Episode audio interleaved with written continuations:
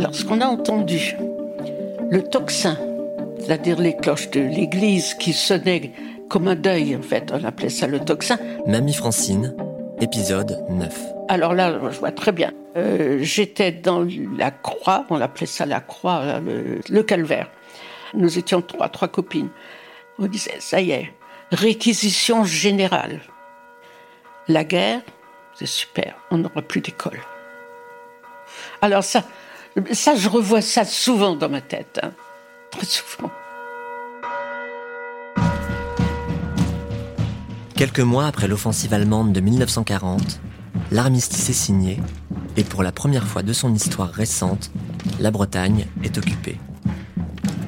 Sa façade maritime en fait une zone géostratégique de premier ordre. Dès le début de la guerre, l'Orient est la cible de raids aériens. À une cinquantaine de kilomètres de là, dans les terres, toi et les autres enfants, vous assistez au bombardement.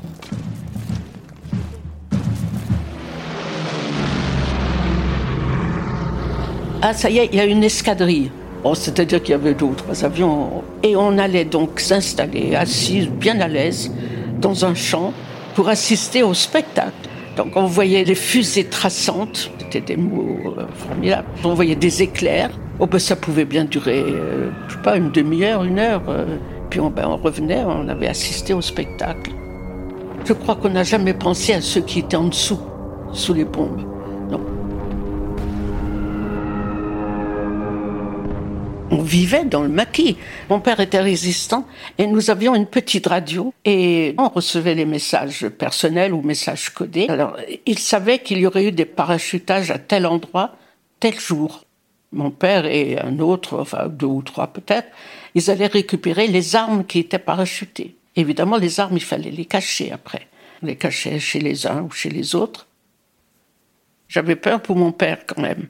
Je l'ai vu courir se cacher dans une meule, une meule de fagots, parce que les Allemands arrivaient à cheval et nous ont demandé de visiter l'écurie. On m'avait désigné pour suivre l'Allemand, enfin les Allemands à l'écurie, mais je savais qu'il y avait des armes là-dedans. C'était une espèce de mezzanine au-dessus de, de l'écurie.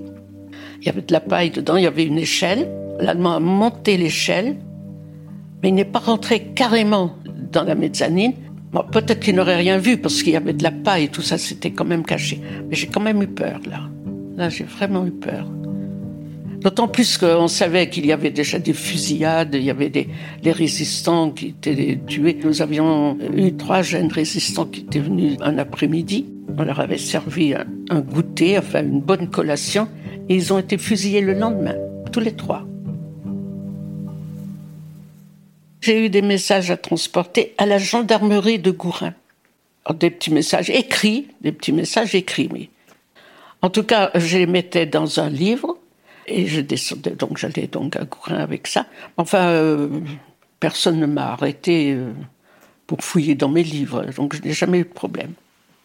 Et d'ailleurs, euh, les gendarmes avaient tous les trois été déportés. Deux sont revenus, mais un n'est jamais revenu.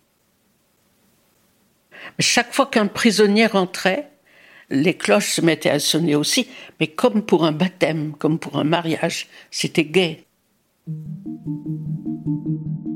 Lorsque les Américains ont débarqué en Normandie, eh bien, on entendait les, canons, enfin bon, peut-être pas quand ils arrivaient sur la plage, mais après, donc, on entendait, on savait que quelque chose se passait. On entendait vraiment les boum boum, enfin un peu assourdis bien sûr parce que c'était quand même loin. Enfin, on entendait. Quand les Américains sont arrivés, enfin, ils passaient pas dans le bourg parce qu'il y avait la route nationale qu'on appelait la route nationale et il y avait tous les camions, les tanks, euh, les citernes qui passaient sur cette route-là pour aller à l'Orient. Puisqu'ils venaient de Normandie, ils traversaient pour aller à l'Orient. Alors quand ils passaient, on entendait, hein, on entendait, parce qu'ils arrivaient, ils étaient nombreux. Alors on allait vers la, route nationale et ils nous balançaient des chewing-gums, des, des tablettes de chocolat. Ah, ça, on était heureux. Hein. moi, je n'ai jamais, je suis jamais monté sur un char, ni un camion. Enfin, euh, quelquefois, il prenait une petite fille ou un petit garçon, il le mettait sur le char, s'arrêtait un petit peu. Ben, euh, non, mais c'était ça, c'était très bien ça. La guerre, pour toi et ta famille, semble n'avoir été qu'une parenthèse. Tu en parles sans emphase, sans glorifier les héros ni diaboliser l'occupant, sans patriotisme, sans insister sur les privations, la peur ou la violence.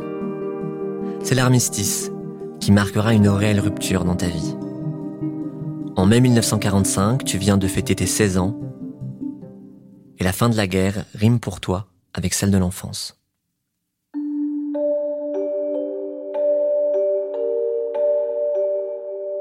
Mamie Francine, un podcast proposé par Ouest France et l'Acme Productions.